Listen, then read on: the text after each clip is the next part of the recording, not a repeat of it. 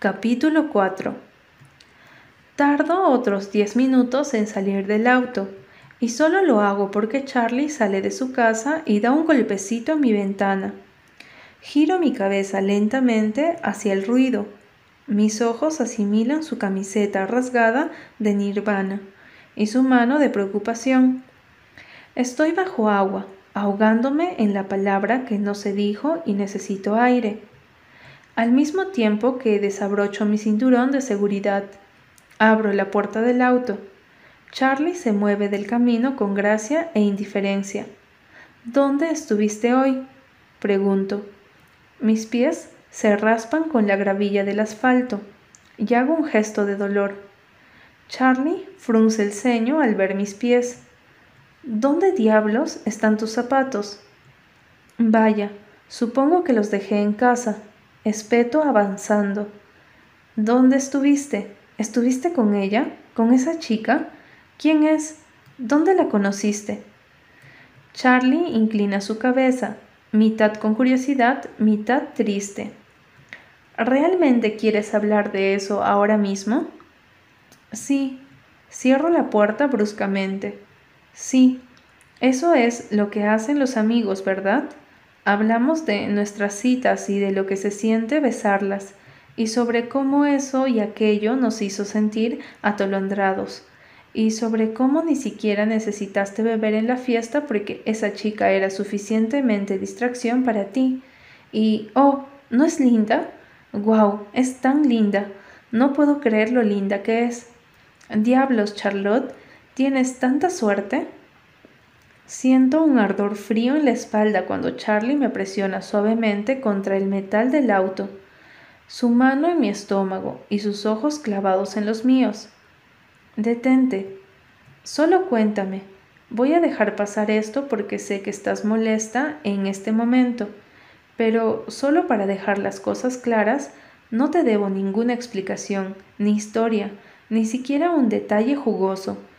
Tú pusiste esto en marcha, Mara, Solo estoy haciendo lo que dijiste que debíamos hacer. Deja caer su mano y siento que todas mis células están demasiado débiles, como si estuvieran a punto de desviarse en diferentes direcciones. Y no me llames Charlotte, agrega tomando mi mano y jalándome hacia su puerta principal. Dejo que me guíe y me concentro en la familiar sensación de su mano en la mía. Todas mis moléculas se vuelven a agrupar lentamente. Dentro de la casa de Charlie, más familiaridad calma mi respiración. El suave aroma de la loción de afeitar de su padre, los muebles modernos, el sillón de fotos de Charlie de bebé, de niña, de preadolescentes y así. Ella está en todos los lados, la hija milagro de sus padres, después de años de tratamientos de fertilidad. Suelta mi mano mientras subimos las escaleras. Una vez en su cuarto, inmediatamente reproduce una música melancólica en su computadora. Sabe que no soporto el crudo silencio. Me siento en su cama con cuidado de no tocar la guitarra sobre su almohada. Hay un cuaderno abierto sobre su edredón azul marino su letra inclinada, mitad cursiva, mitad imprenta, desparramada sobre la página. ¿Estás escribiendo una canción nueva? Pregunto resistiendo el deseo de tomar el cuaderno y devorar sus palabras. Charlie es una compositora increíble, una cantante increíble, una guitarrista increíble. Sí, cierra el cuaderno y coloca su guitarra en el soporte de la esquina. El resto de su habitación está bastante desordenado. Hay ropa por todos lados y pósters pegados con cinta en la pared de cantantes que conozco solo por Charlie.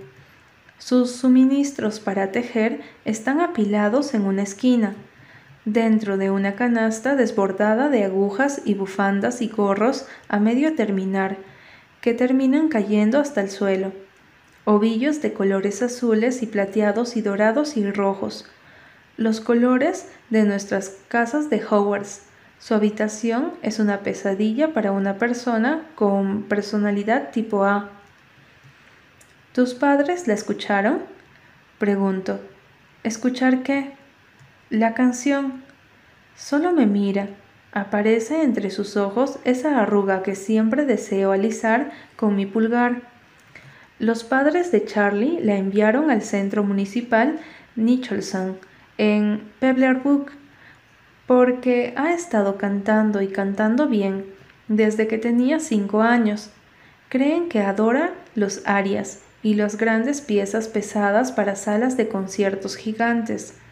Y no es que no le guste eso, solo que ama muchísimo más su guitarra, un pequeño escenario, un reflector tenue sobre un taburete. Lo lamento, digo pasando mi dedo sobre un casi agujero en mis jeans. ¿Por qué? Charlie alza sus cejas oscuras. Por llamarte Charlotte. Suelta un suspiro y su cama se hunde cuando se sienta a mi lado. Espero que extienda su mano y que comience a jugar con mi cabello, o que masajee gentilmente mi nuca, como lo hace a veces, cuando se da cuenta de que estoy tensa. Hasta aceptaría un empujón en el hombro, cualquier cosa para conectarme con ella, para sentirnos como nosotras, pero no hace nada, solo se sienta allí y se entretiene con un callo en la punta de su dedo mayor. ¿Dónde estuviste hoy? Pregunto de nuevo. Me mira con sus ojos oscuros. ¿Estás enferma? No luces enferma. No estoy enferma. Entonces, ¿faltaste sin permiso? Charlie nunca falta, Dice que es una mentira sin sentido. Sus padres tienen puestos administrativos en dos escuelas primarias diferentes en el condado vecino, y es casi imposible mentirles sobre temas escolares. Discuten con chicos de 13 años, llenos de hormonas, todo el día por un motivo. Aún así, Charlie trabaja duro para retratar cierta imagen de ella misma cuando está cerca de ellos una imagen llena de verdades a medias y sonrisas forzadas. Miento con buenas intenciones, dijo una vez, en broma, cuando le pregunté por qué no les decía a sus padres cuando odiaba que la llamaran Charlotte. Cosas que hacen siempre, siempre. No falté sin permiso, responde. Estaba con... No estabas en la escuela, no estás enferma, Así que te escapaste. ¿Por qué no? Mara, no entiendo. ¿Es porque ya no estamos juntas? Te dije por qué. Coincidiste en que nuestra amistad era más importante. Coincidí en parte. Coincidir en parte sigue siendo coincidir. Mara, siéntate. No me había dado cuenta de que me había levantado, pero no hago lo que me dice y camino de una punta a otra de la alfombra que bordó sobre el piso de madera. Necesito respuestas, necesito que esto tenga sentido, necesito tener de alguna forma toda la información sobre la mesa y ver la situación completa, el qué, el por qué y el cómo. Estabas con ella, ¿no? Esa pelirroja. Solo dilo, Charlie. Frunce el ceño y peina su cabello con sus dedos. Un pequeño mechón cae sobre sus ojos y lo deja allí. Estaba con Hannah. Su voz es suave. Suena como si estuviera intentando persuadir a un animal salvaje para que salga de su cueva, pero no importa. El nombre explota en mis oídos igual. ¿Por qué? Las dos palabras salen en un suspiro y mis rodillas se vuelven de goma. Debo estar balanceándome porque Charlie toma mi mano y me obliga a sentarme de vuelta en la cama. Porque se siente mal y está asustada. Sus padres prácticamente la están asfixiando y solo quería estar con alguien que no la haga tragar más sopa de pollo. ¿Por qué? Pregunto de nuevo. La mano de Charlie sigue unida a la mía y no la dejaré alejarse. Si lo hace, es probable que esta vez me parta en pedacitos. ¿Has estado en tu casa? pregunta. ¿Has hablado con tu mamá o con tu hermano? La miro. Mara, no es verdad, no puede ser verdad, tiene que haber algún tipo de... ¿Es verdad, Mara? Se me cierra la garganta con la delicadeza con la que dice mi nombre, las vocales casi melódicas. Parte de mí se da cuenta de que está intentando mantenerme tranquila. A otra parte de mí no le importa. ¿Cómo? pregunto. Los ojos se me llenan de lágrimas. Owen no lo haría, nunca lo haría. Vi a Owen en el lago y estaba completamente borracho. Lo sé, también lo vi. Estaba comportándose como un imbécil con sus amigos de la orquesta. Eso es lo que hace en las fiestas, Charlie. No significa que... Solo déjame hablar. Me interrumpe con cuidado, estira su mano y empuja levemente mi rodilla. Lo único que hace es despertarme más, pero me obligo a morderme la lengua. Charlie respira hondo. Hannah no estaba con él, y cuando le pregunté dónde estaba, solo me miró y balbuceó algo sobre buscar otra cerveza. No te podía encontrar por ningún lado, y mi teléfono no tenía señal, así que Tess y yo fuimos a buscar a Hannah. Registro vagamente el nombre que no conozco. Ahora parece tan tonto. Me había ido a casa, susurro, pero no estoy segura de que Charlie me haya escuchado. La encontré en el sendero, continúa, alejando su mano de la mía. Respira profundamente algunas veces más. Su mirada se nubla. Estaba sentada en un banco, en uno de esos miradores, como a cien metros de la fiesta, mirando fijamente al agua. Su vestido estaba estirado sobre sus hombros, y no pude lograr que me dijera algo durante diez minutos más o menos. Al final balbuceó algo sobre Owen que no entendí, y la tuve que ayudar a llegar hasta mi auto. Iba a llevarla a su casa, pero después que dejé a Tess en su casa, Hannah seguía sin decir una palabra y estaba sosteniendo su brazo de manera extraña, como si le doliera.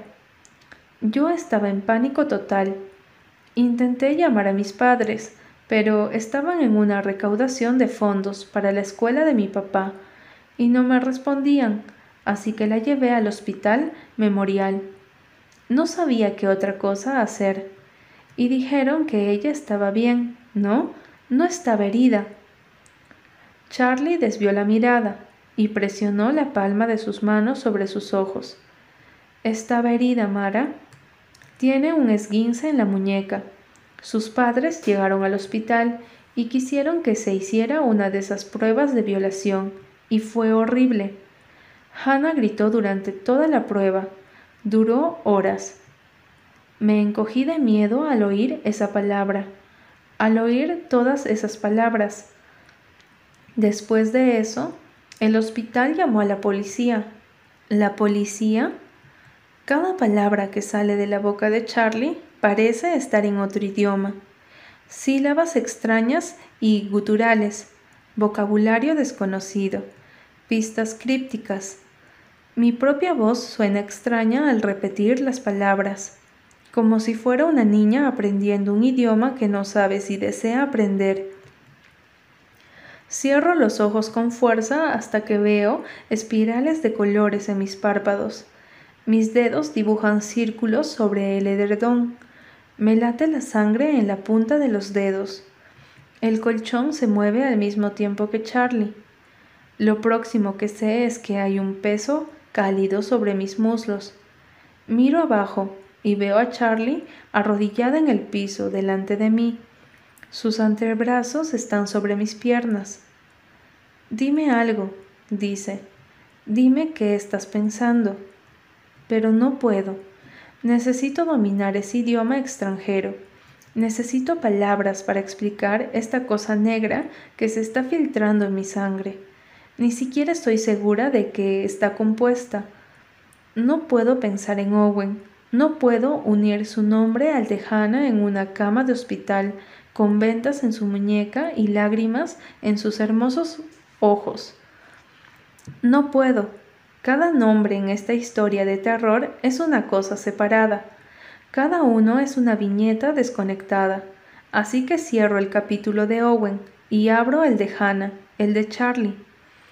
Mis manos encuentran las de Charlie apoyadas suavemente en mi cadera y entrelazo nuestros dedos.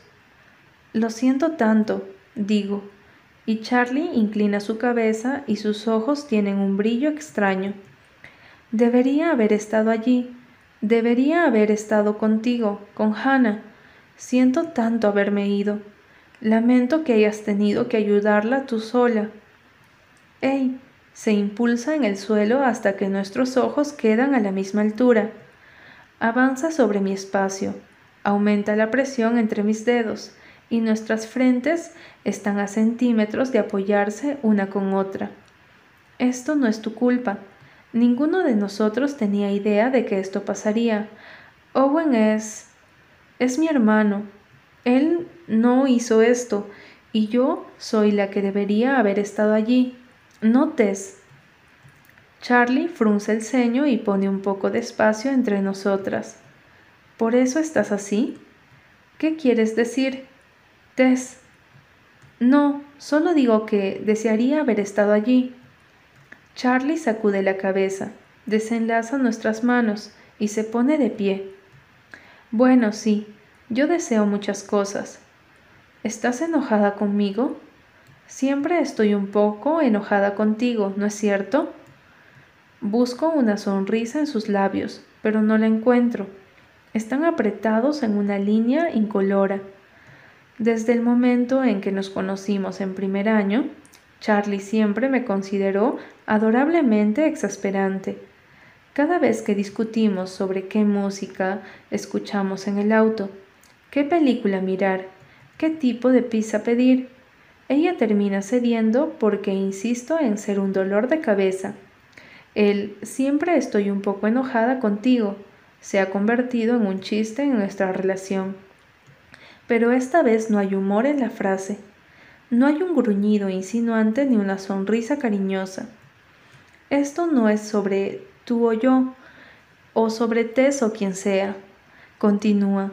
Quiero decir, ¿entiendes lo que pasó? ¿Entiendes lo que está pasando, Mara? Abro mi boca para decir sí, pero no puedo, porque no lo entiendo. No hay forma de que esto esté pasando. No hay forma de que mi hermano haya hecho eso. Él no sería capaz de hacer algo así, y no puedo entender cómo alguien puede pensar que lo es. Diablos, exhala Charlie, hundiendo sus manos en su cabello. Lo lamento, esto es... no sé qué decir. Asiento con la cabeza y me pongo de pie. Siento a la impotencia asentarse en mis huesos como la edad. Supongo que debería irme. Mara. Pero se guarda lo que sea que estaba a punto de decir.